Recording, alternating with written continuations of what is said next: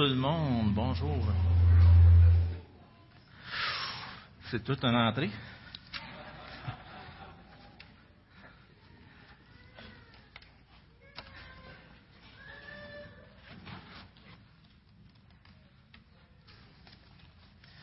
Je vais vous raconter une histoire. Il y a quelques années de ça, il y avait un regroupement de vendeurs qui se sont réunis dans un congrès régional de vente à Chicago. Ces vendeurs-là, ils n'avaient pour la semaine à, ce congrès-là. Puis, ils avaient promis à leur femme qu'ils seraient là le vendredi au souper. Parce qu'ils savaient quand, quand tout ça finissait, puis j'imagine que déjà, ils avaient hâte de revenir. Mais là, ils sont tous à l'aéroport, ils ont tous hâte de revenir, puis c'est le stress. Je ne sais pas si vous avez déjà été à l'aéroport, mais c'est un stress d'être là. Là, avec tout ce qu'il y avait, les mallettes, les billets, tout, là, il fallait qu'ils se dirigent, qu'ils se dépêchent pour ne pas manquer leur avion. Mais là, le groupe de vendeurs part en même temps. Mais là, il y en a un qui accroche une table. Une table, il y avait un présentoir dessus, il y avait plusieurs pommes dont une jeune fille s'occupait. Le vendeur accroche la table. Vous savez qu'est-ce qui arrive? Les pommes, ça se promène partout à terre. Mais là, c'est à l'aéroport, fait qu'il y a du monde qui passe. ces vendeurs-là, ça n'arrête pas vraiment, ça continue, ils ne se retournent même pas de, euh, regardent même pas en arrière, qu'est-ce qui se passe? Ils s'en vont, ils, savent que leur vol arrive, c'est pas le temps de niaiser là, go, on, fonce. Sauf un vendeur. Ce vendeur-là s'arrête, prend un respire, vous savez, c'est quand la conscience nous achale. Ce vendeur-là se retourne de bord parce qu'il savait que la jeune fille serait plus pour ramasser toutes les pommes, donc il a eu compassion de elle. Il était voir la jeune fille, puis euh, il savait que là, l'avion, probablement, il allait manquer. Fait que avant de s'en aller voir la, jeune fille, il accroche un, des vendeurs, puis il dit, allez-y, euh, je, vais, je, vais, prendre le prochain vol qui s'en vient. Puis, euh, je, il accroche un des vendeurs avec qui il était le plus proche. Puis il dit, quand, tu vas arriver à destination, s'il te plaît, appelle ma femme, puis dis-lui que je vais arriver au prochain vol. Fait que les, les autres vendeurs partent. Lui, il revient. Réalise que c'est un bon choix qu'il avait fait. La jeune fille de 16 ans était complètement aveugle. Imaginez, elle était à genoux à terre, elle ramassait les pommes qui s'étaient éparpillées, mais quasiment désespérément, parce que c'était en, tâtonnant qu'elle essayait de trouver les pommes. Imaginez, c'est un aéroport, fait que les gens passent, ils écrasent les pommes, il n'y a aucune personne qui s'arrête. Aucune. Fait là, lui se met à genoux, commence à ramasser les pommes avec la jeune fille. Vous voyez la jeune fille qu'elle euh, pleure doucement, à peine on peut l'entendre. Puis euh, elle avait des larmes, des larmes de frustration qui coulaient sur ses joues.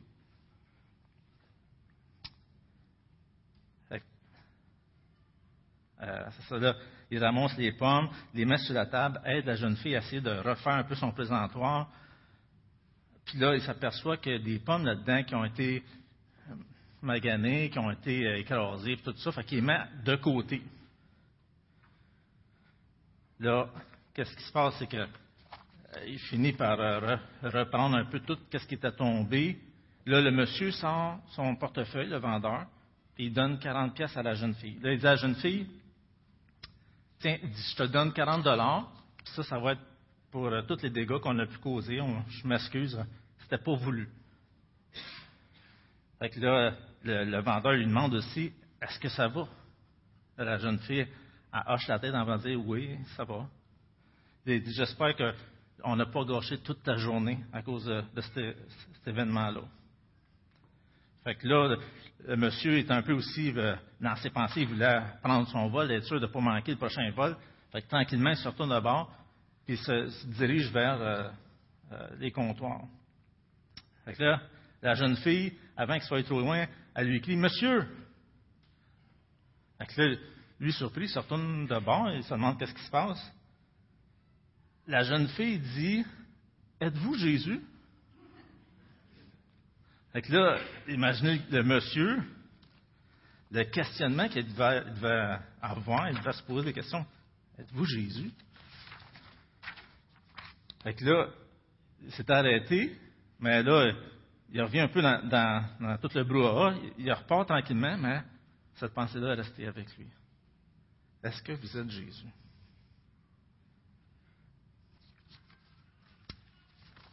Aujourd'hui, on continue avec Romains 12, 11 et 12. Si vous voulez tourner, Romains 12, les versets 11 et 12, deux petits versets.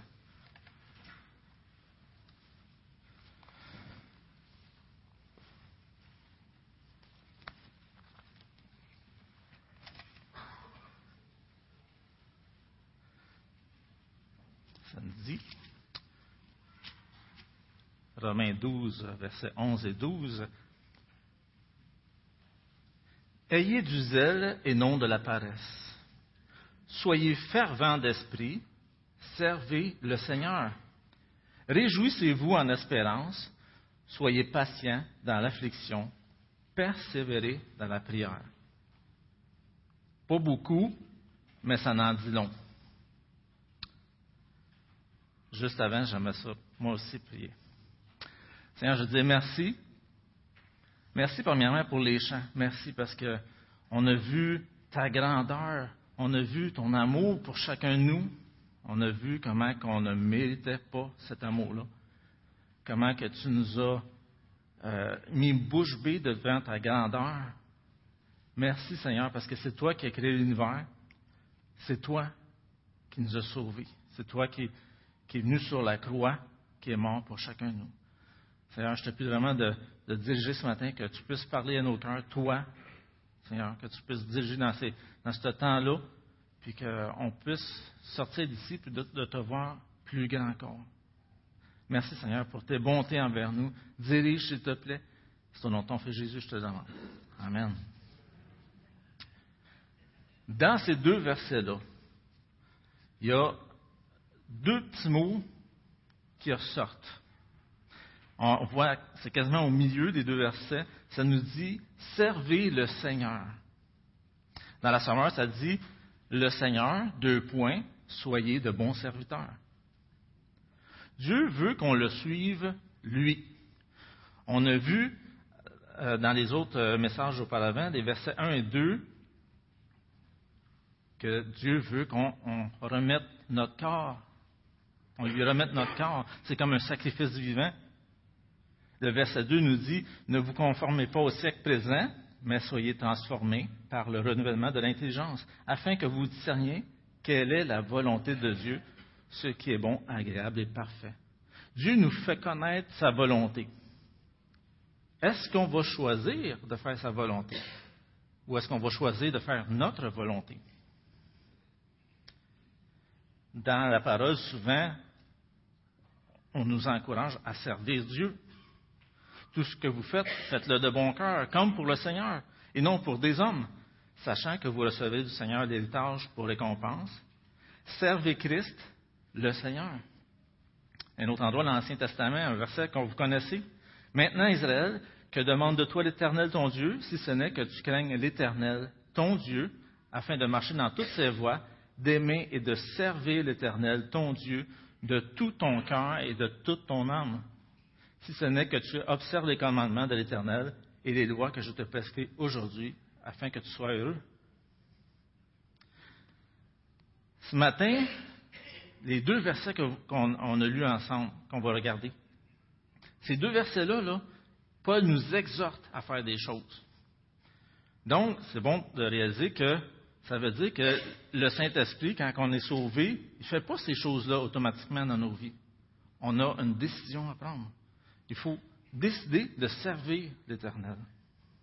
Et là, Dieu va nous accompagner, va nous donner les forces, va transformer nos vies.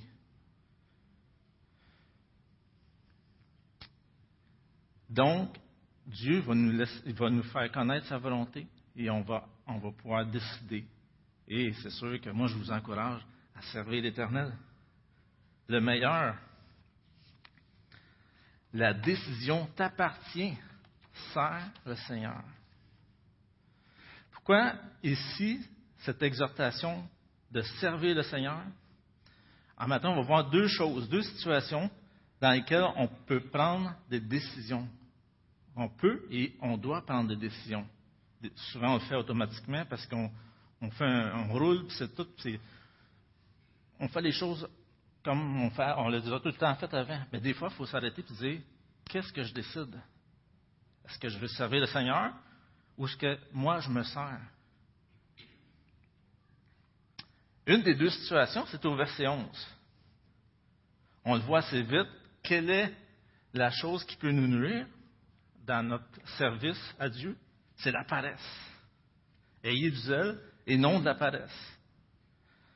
On a tout un petit domaine dans notre vie que si on y pense moindrement, on se dit Ouais, je suis un petit peu paresseux. oui, hein? Moi, ça n'a pas été long, je l'ai trouvé. Puis même, euh, des fois, Amélie, des fois, me le rappelle, il y a des petites bricoles à la maison à faire. Je disais qu'il en sort tout le temps de plus en plus. Puis là, il y a des, il y a des soirs, j'arrive chez nous, puis il me semble j'ai d'autres choses à faire, comme euh, me reposer. il y a tout le temps un petit côté comme ça dans notre vie qu'on a à travailler. Mais là, ici, c'est euh, pas au niveau euh, de qu'est-ce qu'on vit le travail et tout ça. C'est vraiment au niveau spirituel. C'est dans la famille de Dieu. Euh, on peut être super travaillant, on peut être des personnes qui s'occupent en quantité, mais quand on arrive à, l'église, on s'assit, puis ça finit. Là, on devient comme sur. Dieu nous demande aussi de, faire des choses pour nos frères et sœurs. On a vu que chacun a des dons, chacun peut apporter quelque chose à quelqu'un d'autre. On est là les uns pour les autres.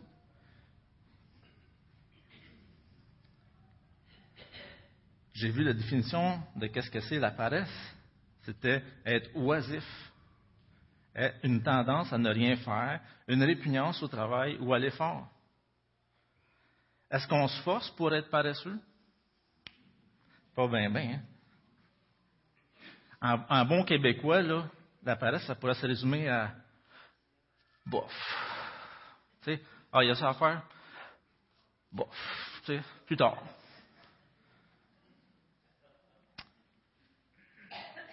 Proverbe 18, 9 nous montre comment la paresse aussi est quelque chose qui peut détruire. Celui qui se relâche dans son travail est frère de celui qui détruit. Dans les Proverbes, plusieurs, plusieurs versets nous montrent que la paresse, c'est nuisible, c'est vraiment pas bon. Dieu ne veut pas ça.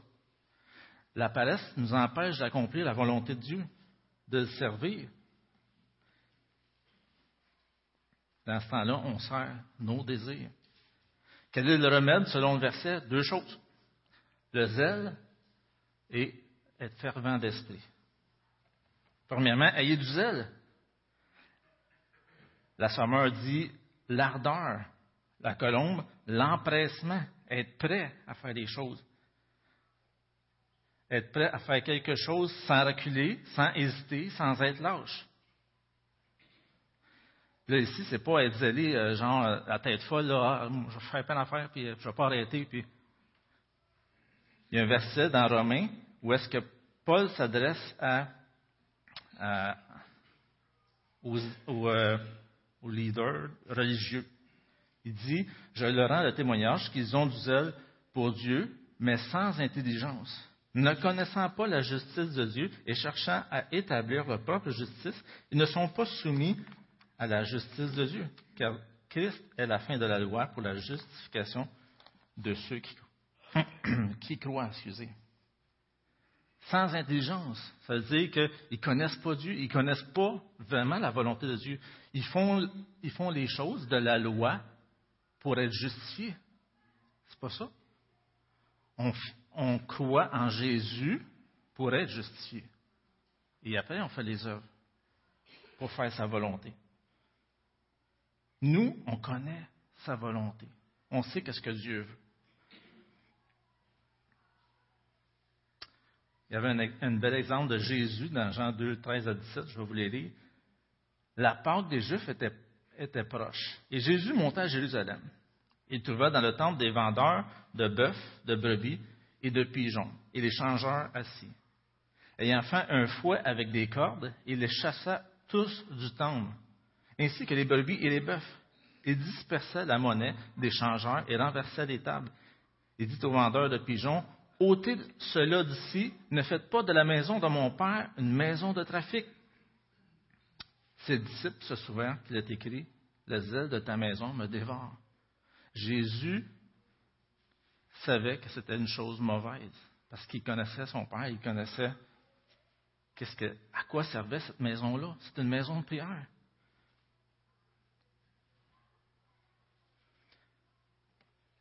Il y a Samuel Benetro qui dit, un commentateur qui écrit sur euh, l'Épître aux Romains, L'amour communique le zèle. Il combat la nonchalance qui risque toujours de s'insinuer avec le temps et les échecs c'est-à-dire le désir d'un service au moindre coût avec le minimum de peine.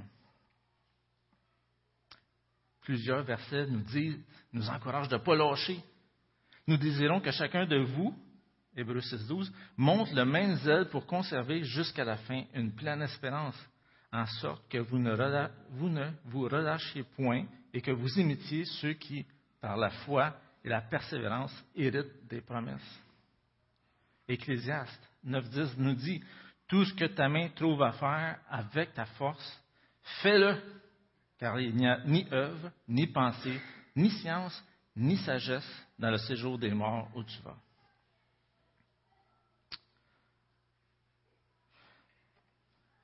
Si tu vois un besoin chez ton frère, chez ta soeur, fais quelque chose. Le zèle, c'est de dire, oui, je, fonce puis je le fais c'est de prendre la décision.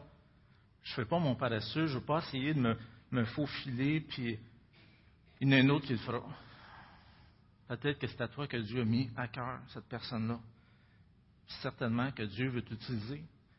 Cette personne-là espère en Dieu et Dieu veut, veut lui répondre. On a, on a tous des dons, comme on l'a vu.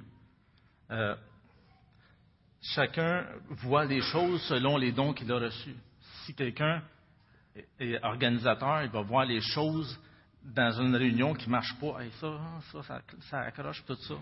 Si quelqu'un est miséricordieux, il va voir telle personne, il a dû souffrir, il n'est pas comme d'habitude, ça ne marche pas, il faut que j'aille le voir.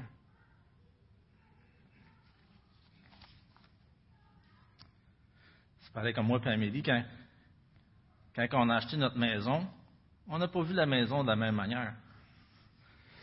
Moi, c'était comme, on n'achètera jamais ça. Que c'est ça, cette affaire-là? C'est une maison qui avait des rénovations à faire en quantité.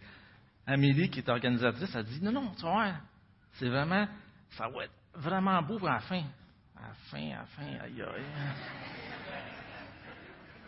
À moi, je, je voyais pas le bout de ça, mais elle, elle le voyait. Donc, la première chose pour combattre la paresse, le zèle, il faut dire, faut voir, quand on voit ces choses-là, fonçons et allons voir ces gens-là qui ont besoin. La deuxième, c'est d'être fervent d'esprit. Qu'est-ce que c'est d'être fervent d'esprit? C'est d'être bouillant, d'être brûlant, être enthousiaste. Il y a un de ce mot-là qui est fervent, on le revoit dans un autre un autre texte dans Acte 18, 24 à 26, qui nous parle de Apollos. Un juif nommé Apollos, originaire d'Alexandrie, homme éloquent et versé dans les Écritures, vint à Éphèse. Il était instruit dans la voie du Seigneur et fervent d'esprit. Il annonçait et enseignait avec exactitude ce qui concerne Jésus, bien qu'il ne connaisse que le baptême de Jean. Il se mit à parler librement dans la synagogue. Donc, Apollos était enthousiaste. Il était enthousiasme de parler de Jésus dans ce temps-là, qui était une menace. Si quelqu'un parlait de Jésus, c'était pas bon. Puis là, il se présente à la synagogue, puis il parle librement. Donc, il vraiment, il était bouillant, il, il voulait partager ce qu'il avait appris on voit au verset 26 qu'il se mit à parler librement dans la synagogue. Donc, ce n'était pas quelque chose qui s'obligeait à faire. C'était quelque chose qu'il avait à cœur de faire. Il était enthousiaste, brûlant quand tu sais, quand tu as quelque chose à cœur, ça paraît habituellement.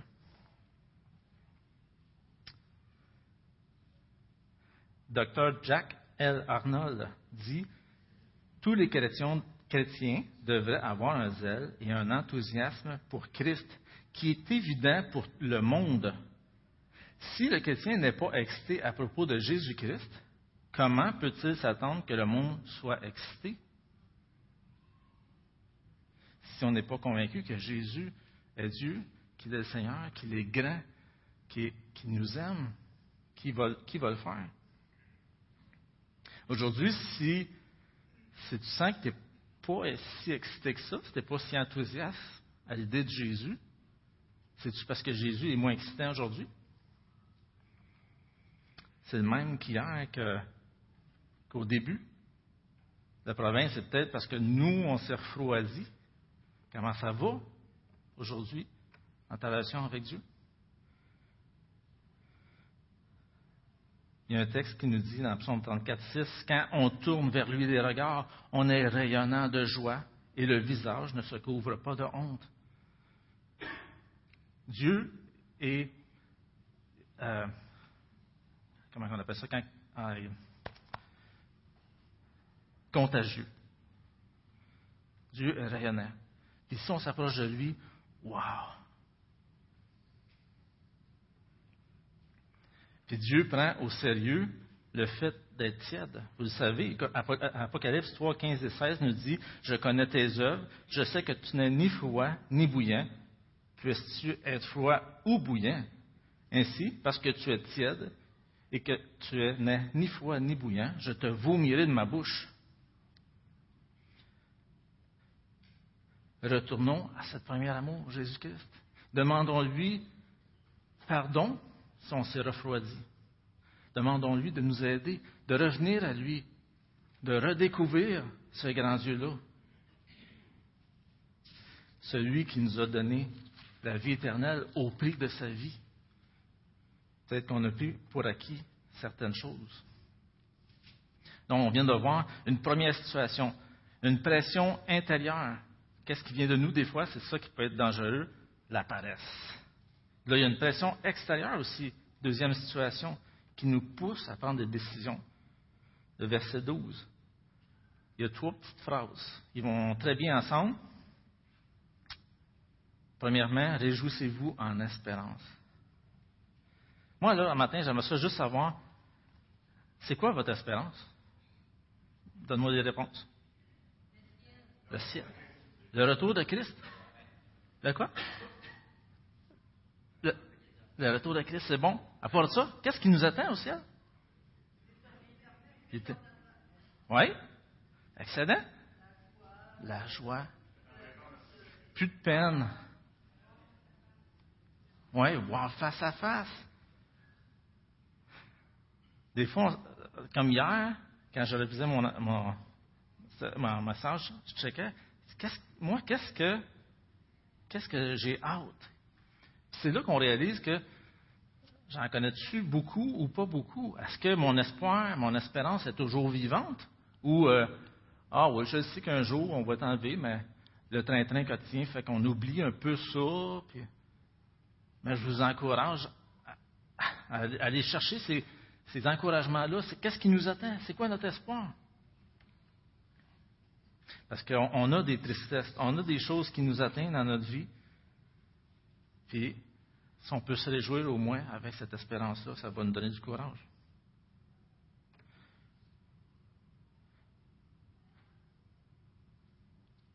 Alors, tout ce qui a été écrit d'avance, Romains 15 nous dit ça, l'a été pour notre instruction, afin que par la patience et par la consolation que donnent les Écritures, nous possédions l'espérance. Selon ce texte-là, où est-ce qu'on trouve notre espoir? C'est écrit, c'est écrit dans la Bible. C'est là qu'on sait qu'est-ce qui nous attend. Puis où est-ce qu'on peut se, se rappeler? À l'Église. Si on trouve des personnes qui sont zélées et fervents, on va être là les uns pour les autres pour se rappeler. Jésus s'en vient. C'est peut-être aujourd'hui.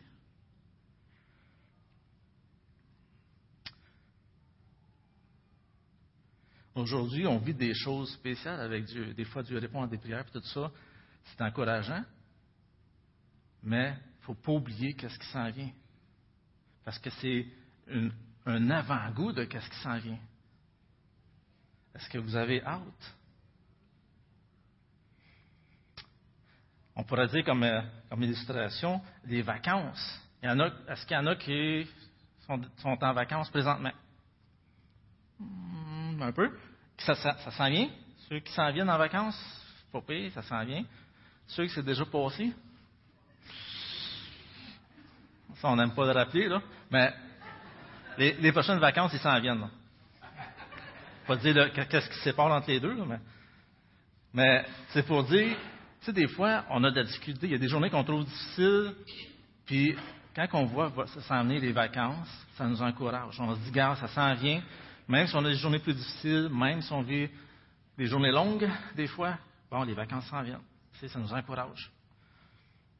Quand ils sont passés, c'est plus dur parce que là, il faut revenir à la réalité, là, mais, le ciel, c'est encore mieux.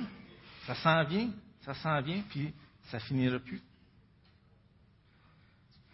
Cette semaine, je trouve ça le fun comment Dieu dirige. Mercredi, si je me souviens bien, je suis tombé sur une méditation sur la bonne semence, sur mon application. Puis le titre du poème qui était écrit, c'est Si c'était aujourd'hui. Je vais essayer de faire mon, bon lisou de poème. Du ciel, bientôt, Jésus va revenir. Si c'était aujourd'hui. Tous, radieux, nous le verrons venir. Si c'était aujourd'hui. Alors tous les saints à sa vue, ses enfants sûrs de sa venue, iront avec lui sur la nue. Si c'était aujourd'hui. Oh, que Jésus trouve en nous des cœurs droits. S'il revient aujourd'hui, veillant, priant, docile à sa voix. S'il revient aujourd'hui, avons-nous tous cette assurance d'être enlevés en sa présence, dans le séjour de sa puissance, s'il revient aujourd'hui? Dans ce beau ciel, le mal ne sera plus, si c'était aujourd'hui. Plus de douleur, trois petits points, le regard de Jésus, si c'était aujourd'hui. Notre âme, après ce jour, soupire, mais déjà la nuit se retire. Le grand matin va bientôt luire, si c'était aujourd'hui. Gloire, gloire, Jésus revient bientôt. Nous le contemplerons et nous l'adorerons. Jésus revient bientôt. C'est beau, hein? Donc, il faut nourrir cette espérance-là, se rappeler qu'est-ce qu'on a comme espoir. Rappelons-nous entre frères et sœurs, on a tellement besoin. L'autre, l'autre petite phrase, c'est là qu'arrive la pression extérieure. Soyez patient dans l'affliction. Patient dans le sens d'endurer, de tenir bon, de demeurer sous cette pression. Affliction qui nous dit que c'est une détresse, un problème, une pression, un grand chagrin. C'est des mots qu'on n'aime pas vraiment entendre habituellement. Mais si on marche avec Dieu, c'est sûr que ça va nous arriver. Jean 15 nous dit, Si le monde vous hait, sachez qu'il m'a haï avant vous, que vous n'êtes pas du monde et que je vous ai choisi. Attendez, j'ai sauté un peu. Si vous étiez du monde, le monde aimerait ce qui lui est à lui. Mais parce que vous n'êtes pas du monde et que je vous ai choisi du milieu du monde, à cause de cela, le monde vous hait on apprend qu'on est destiné à cela. Mais on a un Dieu qui nous console. On a un Dieu qui, euh, qui rend cette affliction utile à nos vies. Bien plus, dans, Romains 5.3 nous dit, bien plus nous nous glorifions même des afflictions, sachant que l'affliction produit la persévérance, la persévérance, la victoire dans l'épreuve, et cette victoire, l'espérance. Dieu va nous récompenser si on passe au travers de ces, afflictions. Dieu est celui aussi qui va s'occuper des personnes qui nous inflige ces afflictions. C'est lui qui va venger. Il y a un bel exemple dans, euh, dans l'Ancien Testament. On connaît, c'est la personne habituellement qu'on cite, Job, qui a eu de l'affliction. Job a perdu ses enfants, ses richesses. Job a perdu euh, sa santé. Sa femme s'est même tournée contre lui. Il a dit Renie Dieu. Mais Job a persévéré. Il a été patient. Ses quatre amis sont venus comme l'accuser, qui n'étaient pas avec lui. Mais Job a, a été patient. Puis Dieu a récompensé sa patience. Dieu a béni Job parce qu'il a été patient. Dieu est en colère aussi contre les quatre amis.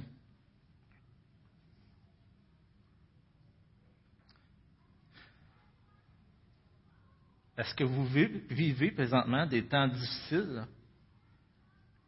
Est-ce que vous vivez du rejet, de l'incompréhension, de l'indifférence? Est-ce que le monde rit de vous? Est-ce que le monde est en colère contre vous parce que vous parlez du Seigneur, parce qu'ils savent que vous êtes chrétien? Est-ce que vous êtes le seul à vivre cette situation-là? Est-ce que vous en avez parlé à d'autres personnes qui qui sont sous ce toit-là. C'est bon de savoir qu'on n'est pas seul dans ces temps-là. Dans, le texte ici, Paul parle à des personnes dans l'Église. Donc, on se soutient, on est ensemble. Si on sait qu'on n'est pas seul, si on sait que quelqu'un pense à nous, prie pour nous, le poids est tellement moins pesant sur, deux, sur quatre épaules que sur deux épaules. On se partage. On est là les uns pour les autres. C'est qu'est-ce que Dieu veut. Troisièmement, persévérer dans la prière. C'est une suite logique. Euh, encore là, plusieurs versets nous parlent de prier, de ne pas lâcher, de persévérer. Dont Luc 18.1 qui nous dit Jésus leur adressa une parabole pour, pour montrer qu'il faut toujours prier et ne point se relâcher. Qu'est-ce que c'est la prière? C'est tout simplement de parler à Dieu. C'est une relation qu'on a. On aime ça, dire que c'est pas une religion, nous autres, qu'est-ce qu'on fait? C'est une relation. Profitons-en. Dieu, là, il nous encourage tellement de fois, c'est ça qu'il veut. Il veut t'écouter. Il veut t'entendre. Il veut prendre du temps avec toi. Dieu est ton Père, tu es son enfant. Si tu es affligé, il est certainement attristé. Jacques 5,13, quelqu'un parmi vous est-il dans la souffrance qu'il prie, tout simplement?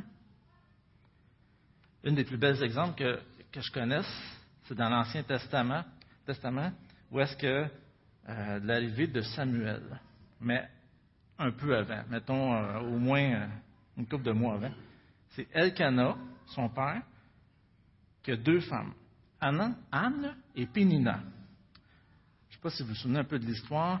Pénina a des enfants, Anne n'a pas d'enfants. Chaque année, ils se présentent au temple pour louer l'Éternel, puis à chaque fois qu'ils s'en vont pour se présenter au temple, juste avant, Pénina, c'est marqué, elle, sa rivale lui prodiguait des mortifications pour la porter à sérité de ce que l'Éternel l'avait rendu stérile. Elle fait exprès. Tu sais, là, c'est, là euh, Anne est affligée, elle est blessée. Là, Anne se présente devant l'Éternel. Là, c'est écrit, et l'amertume dans l'âme, elle pria l'Éternel et versa des pleurs. Là, vous connaissez aussi peut-être la suite, où est-ce que Élie pense que Anne est saoule parce que tellement, c'est tellement pesant pour elle, c'est tellement dur pour elle qu'est-ce qu'elle vit, que c'est comme si ça, elle était saoule parce qu'elle parle dans son cœur, mais ses lèvres bougent. Fait voit ça, puis, oh, c'est bizarre, qu'est-ce qu'elle fait là? Elle est saoule, elle se présente devant Dieu saoule. Ça ne marche pas. Mais finalement, elle a dit, non, mon Seigneur, je suis une femme qui souffre en son cœur, et je n'ai bu ni vin, ni boisson enivrante, mais je répandais mon âme devant l'Éternel. Car c'est l'excès de ma douleur et de mon chagrin qui m'a fait parler jusqu'à présent. C'est le fun d'avoir la suite de l'histoire où est-ce qu'on voit que Dieu s'est souvenu de Anne. Elle a enfanté Samuel, qui est devenu euh, un grand dirigeant d'Israël. Mais Dieu s'est souvenu, Dieu l'a entendu. Elle a versé son cœur devant l'Éternel. Si vous avez vécu quelque chose de dur, oui, partagez-le. Et oui, partagez-le à Dieu. Videz votre cœur. Dites-lui qu'est-ce que vous vivez. Il sait, mais il veut vous entendre parler. Ayez recours à l'Éternel et à son appui. Cherchez continuellement sa face, nous dit 1 Chronique 16, 11. Encore là, si tu vois quelqu'un qui ne file pas, qui n'est pas comme d'habitude, peut-être qu'il vit quelque chose de dur, peut-être qu'il a besoin de prière. Prie avec cette personne, va le voir. Sois zélé et fervent. On vient de voir deux situations qui nous mettent une pression pour ne pas servir l'Éternel. C'est soit notre paresse qui nous empêche, ou soit à l'extérieur, c'est-à-dire les afflictions, les choses qui, nous attaquent. Mais voyez que dans l'Église, c'est là que ça se passe. Il faut être là pour s'encourager, il faut être là les uns pour les autres. Avec tous les versets qu'on a vus avant, tous les dons, Dieu nous équipe. Dieu est bon parce qu'il savait qu'on avait besoin d'aide, puis il nous a mis dans une église. Donc, soyons zélés, enthousiastes. Réjouissons-nous en espérance, soyons patients et prions Dieu.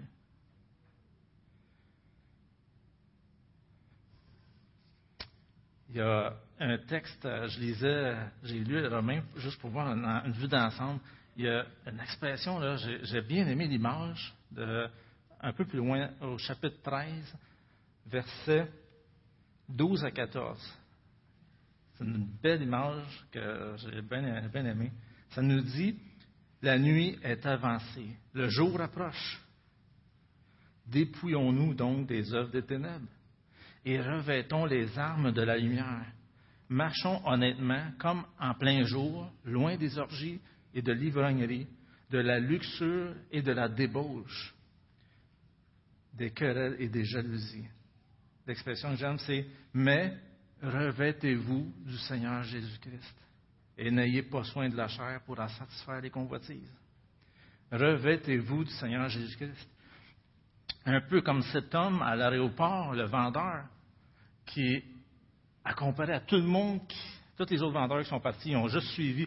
faut pas manquer notre avion, faut pas manquer notre avion. Ils ont suivi comme tout le monde ferait. on fait tout ça et on a peur de manquer notre avion il aurait pu faire comme les autres personnes qui passaient à côté de la table. Aucune personne ne s'est arrêtée. Mais lui, il a écouté sa conscience, il a écouté ce qui était bien de faire. Il s'est arrêté. Oui, ça a coûté de quoi? Oui, il a fallu qu'il meure à lui-même. Elle a vu la différence que ça a fait dans la vie de la personne? Il s'est revêtu de, de Jésus-Christ. Ça veut dire qu'il a fait le bien,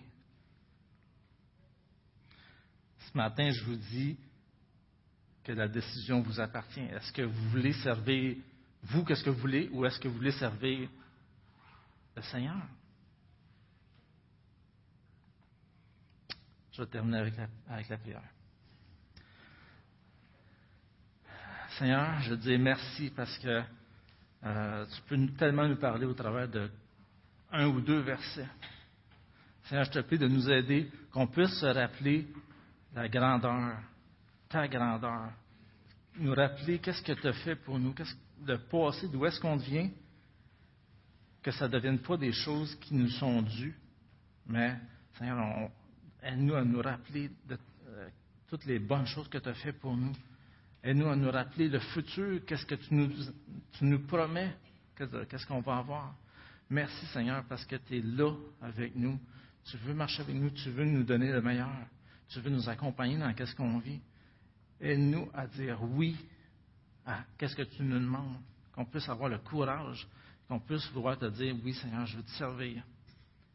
Même si ça va contre notre paresse, contre qu'est-ce que les autres croient dans le monde. Seigneur, je te prie vraiment de nous aider à ce qu'on puisse te voir, toi, comme le seul choix, qu'on puisse te dire oui, Seigneur. Seigneur, je te, te, te mettre entre les mains la semaine qui s'en vient, qu'on puisse prendre des décisions pour toi. Merci pour toutes tes bontés, encore une fois. Ton Fils Jésus. Amen. Guéris-moi et rends-moi pur. Ouvre mon regard aux choses Montre-moi comment aimer comme toi. Je veux pleurer avec